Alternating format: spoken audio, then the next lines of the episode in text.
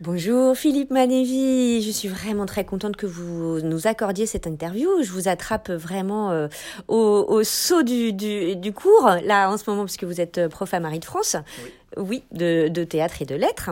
Et euh, vous êtes aussi un, écrivain, donc j'ai pu lire vraiment le, le, le, le, texte assez, enfin vraiment fascinant, qui s'appelle Ton pays sera mon pays, euh, qui est publié chez Le Méac, qui est sorti la semaine dernière et que j'ai dévoré vraiment. Euh, évidemment, ça m'a touché énormément parce que vous parlez de l'exil, vous parlez euh, de ce, de cet arrachement du pays d'origine euh, qui était la France et euh, l'adaptation ici. Vous avez parlé aussi de votre compagne, alors M dans dans, euh, dans le livre, euh, qui elle-même a vécu en sens inverse, puisqu'elle est québécoise et euh, son adaptation en France.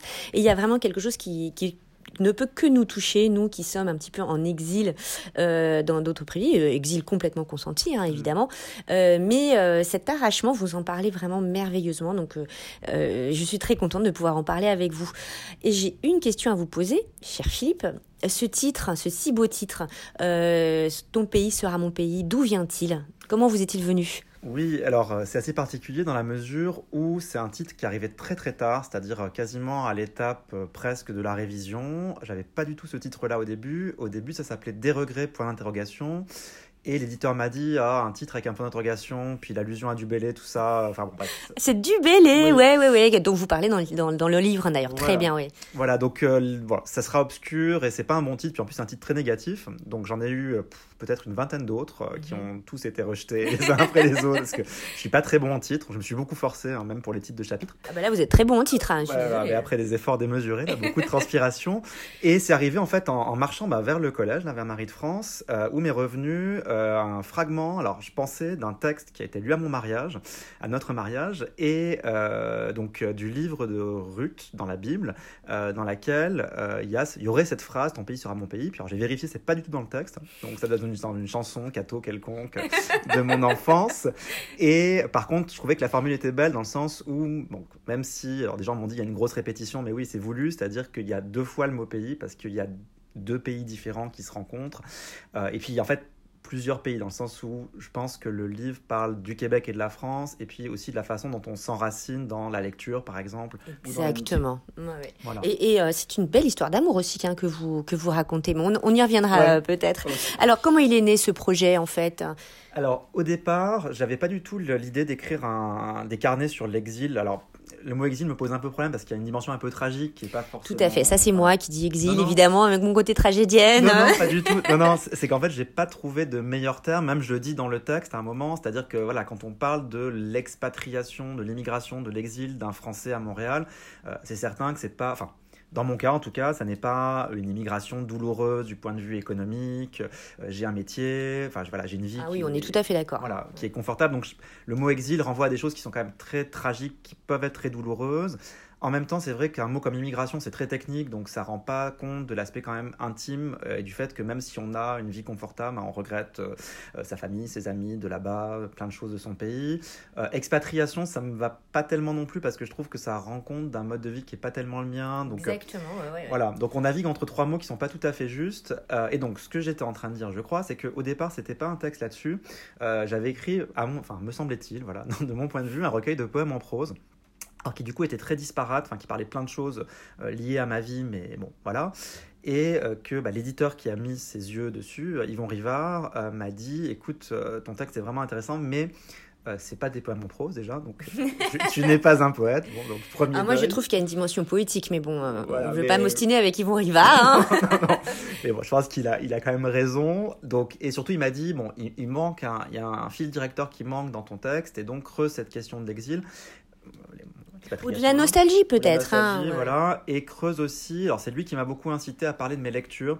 Euh, c'était un peu, c'était un peu là déjà, mais donc le texte de départ, donc ce petit recueil de poèmes en prose, euh, est devenu un carnet euh, essai sur l'exil et en fait a doublé de volume entre le, le début mmh, et la fin. Ouais. Ça s'est complètement amplifié, euh, mais dans le travail avec Yvon Rivard, c'est-à-dire que c'est lui qui, voilà, en me relisant, en me disant suis cette voix, m'a vraiment fait atteindre cette forme-là. Voilà. D'accord, ouais. Voilà. Est-ce qu'on peut parler finalement d'une relation à un membre fantôme?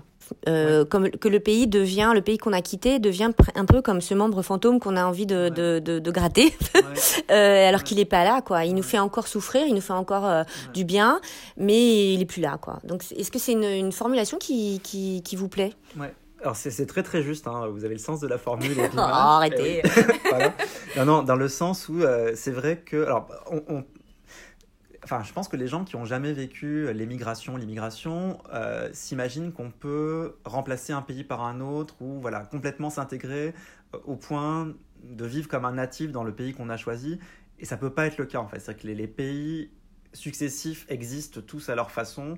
Effectivement, je pense que pour beaucoup de Français qui vivent à Montréal, la France continue à exister comme un membre fantôme. On ne peut pas s'en défaire totalement. Il, existe. Selon les moments, il peut être douloureux. On, voilà, on peut avoir envie de le, le gratter ou de l'arracher, je sais pas. Oui, par exemple sur un plan politique, ouais, hein, parce qu'il y a une sorte d'impuissance politique ou de contempler le paysage politique du pays dont on est parti et où vraiment euh, on, on, ne peut que contempler en fait. Voilà, et... Surtout en ce moment-là. Bon, on va pas développer cet aspect-là, mais c'est vrai qu'il y a une sorte de sidération face à ce qui se passe là-bas en se disant mais comment c'est possible? Euh, Et en même temps, à d'autres moments, c'est aussi réconfortant parce que finalement, quand on je sais pas, euh, lire un roman de là-bas ou euh, écouter une émission de radio de là-bas euh, fait qu'on se retrouve tout d'un coup dans ce pays-là. Enfin, j'ai l'impression qu'on ne cesse de naviguer entre le, le, le, Québec et la France perpétuellement, en fait. Mais, on n'est jamais totalement... Mais j'ai l'impression qu'on se crée, enfin, j ai, j ai, je ne sais pas si je rends bien compte, mais on se crée un troisième pays, oui. quoi en fait, un pays entre les deux et dans lequel on, on, on, essaye de creuser notre vie puisqu'on sera jamais québécois, on n'est plus vraiment français. Et il y a cette il y a euh, une culture particulière comme un entre-deux euh, qui, qui nous reçoit et dans lequel on peut euh, on peut on peut vivre finalement et qu'on fi où, où, on finit par vivre. Ouais, c'est très juste, c'est très juste. Et alors en plus à, à Montréal, je trouve qu'il y a cette particularité euh, qui est qu'on rencontre aussi des immigrés d'autres nationalités oui. qui eux-mêmes ont ce rapport-là. Donc, euh, moi, ce qui me frappe beaucoup, c'est que j'ai l'impression que les, les immigrants euh, au Québec euh, voilà, euh, constituent des sortes de micro-communautés très, très hétérogènes et très, très enrichissantes pour ça, là, comme bah, j'essaie de l'évoquer dans le livre, euh, avec la figure d'une amie polonaise, mm -hmm. donc qui elle-même a un autre rapport complètement à l'Europe que moi.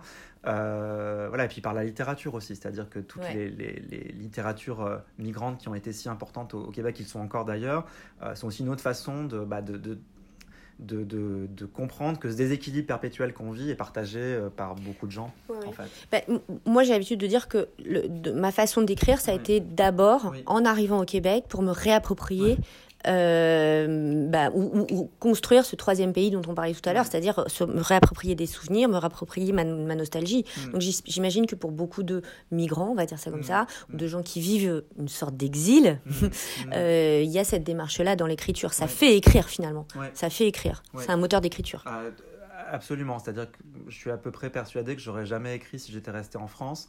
Euh, pour, pour la raison que vous dites là, qui est très juste, c'est-à-dire qu'il y, y, a comme quelque chose qui, euh, éveille la nécessité de, se raccrocher une intimité, enfin je sais pas comment dire ça. Et la deuxième chose, c'est, c'est une chose que m'a dite Yvon et que je trouve très juste là. Je pense que j'étais un peu écrasé par la littérature française, ouais, c'est-à-dire ouais. par l'idée que euh, je pourrais jamais écrire aussi bien que Flaubert. Donc oui, voilà. ah non, mais je vous voilà, comprends ouais, tout à fait parce que j'ai eu la même chose. Hein. Je, je, vois tout à fait. C'est très écrasant, euh, très hiérarchique. Ouais. Et donc là, là c'est vrai. Et ça, c'est une chose que, que, je, que je dois au Québec et je reconnais et je, je dirai toujours là. C'est un pays qui offre une liberté. Alors sur le plan de l'écriture, c'est très vrai. Et je pense aussi sur le plan euh, du comportement, de la façon d'être. Je pense que voilà, il y a, y a la possibilité d'être euh, d'être soi. Enfin, la formule est idiote là, mais d'une liberté dans les rapports humains qui est plus grande, je pense, que dans un pays hiérarchisé comme Ouais, c'est ça, parce qu'il y, y, a une sorte de déclassement. Enfin, on voilà. déclassifie, on, dé, euh, on, on, enlève les classes en fait. Ouais. J'ai l'impression, euh, parce que c'est une société qui est moins hiérarchisée et moins, moins euh, euh stuck up, comme on dit. c'est pas très coincé, joli, comme moins coincé, ouais. Et donc peut-être que ça laisserait plus de place. Alors j'aimerais quand même vous vous poser la question, puisque c'est aussi on se lit tout, le mandat d'on se lit oui. tout, c'est de demander à nos interviewés ceux qui lisent en ce moment s'ils peuvent nous conseiller vraiment des lectures? Alors, est-ce que vous avez des lectures à nous conseiller? J'en suis sûre. Oui. Philippe Manévi. Alors, j'en ai deux, peut-être. Je vais, je vais m'arrêter sur deux. Alors, la première est vraiment liée à mon livre. C'est un livre que je voulais pas lire avant d'avoir fini le mien euh, et que j'ai attendu même, voilà, j'ai attendu la, la publication. Euh, c'est La Québécoite de Régine Robin, oui. euh, qui est vraiment, voilà, je pense, le grand texte, enfin, qui dans mon esprit était le grand texte sur l'immigration française à Montréal. Donc, je viens de le finir. Je suis absolument ébloui. Enfin, je trouve que c'est un ouais. livre magnifique, poignant, extraordinaire par bien bien des aspects. Et je me trouve très très bête de ne pas l'avoir lu avant parce qu'en fait, c'est une expérience tellement particulière que celle de Régine Robin, qui en plus euh, auto-fictionnalise tout ça. C'est-à-dire qu'il y y a trois parties dans lesquelles il y a trois versions différentes de l'immigration, trois quartiers que le personnage explore en fonction du couple dans lequel elle se trouve. Donc c'est vraiment super intéressant. Et il y a bah, cette chose qui est magnifique chez Robin, c'est-à-dire qu'elle est nostalgique d'un pays qu'elle n'a pas connu, qui est la Pologne. Enfin, c'est ce rapport à l'histoire, à l'histoire juive. Donc vraiment un grand grand texte. Puis alors il y a un côté très expérimental années 70 avec des listes, les programmes télé, enfin tout ça. Donc moi c'est pas une chose que j'aime beaucoup en général. Donc voilà, mais euh, là ça m'a complètement séduit parce que euh, dans il y a une façon de, de, saisir par ces listes des fragments de réalité comme ça, comme si elle voulait les retenir et euh, résister à l'exil comme ça. C'est très beau. Ouais. Voilà. Bah, super référence, merci. Mais et votre deuxième livre alors? Alors le deuxième livre, c'est l'actualité. Alors pour le coup très immédiate là, c'est le livre 1000 secrets, 1000 dangers d'Alain Farah, mhm. euh, qui est alors, euh, alors c'est difficile à résumer parce qu'en fait c'est tout simple. Hein. c'est donc euh, Alain Farah qui raconte la journée de son mariage et qui se faisant plonge dans son passé, le passé de ses parents, voilà. Donc ça a l'air très simple, en fait c'est très très complexe, c'est-à-dire que les ramifications vers le passé sont, extrêmement nombreuses et, complexes. Et ce que j'ai beaucoup aimé, alors ça, ramène, encore à la question de l'exil, c'est-à-dire que c'est la question de... Enfin, ce qui m'a beaucoup frappé dans ce roman-là, c'est la façon dont quelqu'un, le jour de son mariage, découvre que son prénom n'est pas vraiment son prénom, hein, parce que euh, au moment de signer les registres, sa mère lui dit non non, il s'appelle euh, Youssef, bon, voilà, et comment ça réactive toute la question du rapport à l'arabité et à, ce Proche-Orient qui a été effacé mais qui revient par plein d'aspects. Euh, donc, enfin, c'est très très beau, très très fort. Et d'une voilà, on, voit qu'il y a un travail énorme de construction sous une grande simplicité. Euh, donc j'ai beaucoup aimé ça. Euh, donc Alain Farah, euh, répétez-nous le titre. Alain Farah, 1000 secrets, 1000 dangers. 1000 dangers, et c'est au Cartanier, hein, c'est ça, ouais, ça a fait un énorme succès. Hein, c'est un... Oui. En dire un troisième ou pas? Mais bien sûr, euh, Philippe Lévy, vous êtes là pour. Oui, allez-y. Je, m'en voudrais de pas en dire un troisième. Alors, on va penser que je suis obsédé par les questions de, migration, et peut-être. Bah, euh, non, mais vous avez le droit. Voilà. Euh, c'est le roman de Hook Chung, La jeune fille de la paix, là, chez VLB. alors, roman magnifique, en fait, qui se présente comme un ensemble de fragments, de récits, certains très assez... Enfin, autobiographique, en tout cas intime, euh, certains de l'ordre de la légende, du conte. Il y a plein plein de personnages, donc c'est un roman mosaïque en fait, mais qui est structuré autour de la question des rapports entre le, Japon, la Corée et le Canada, puisque un des personnages, fil conducteur, est né au Japon de parents coréens, et parti ensuite au Canada, et c'est lui qui organise ces, histoires. Et c'est aussi un, livre sur euh, voilà, comment, eh ben, comment exister en déséquilibre avec de multiples identités, comment rapailler ces identités euh, par l'écriture et par l'imagination. C'est très très beau aussi. Mais merci, euh, franchement, vous m'avez vraiment donné envie de, de lire alors, les, les, trois textes. Hein. Vraiment, euh, merci beaucoup. Et je redis qu'il faut absolument lire Ton pays sera mon pays. Merci Philippe Manévi. vous trouverez le livre chez Le Méac. Il a déjà un cœur chez Renaud Bray et il a tous nos petits cœurs depuis bien longtemps. Voilà, au revoir Philippe Manévi.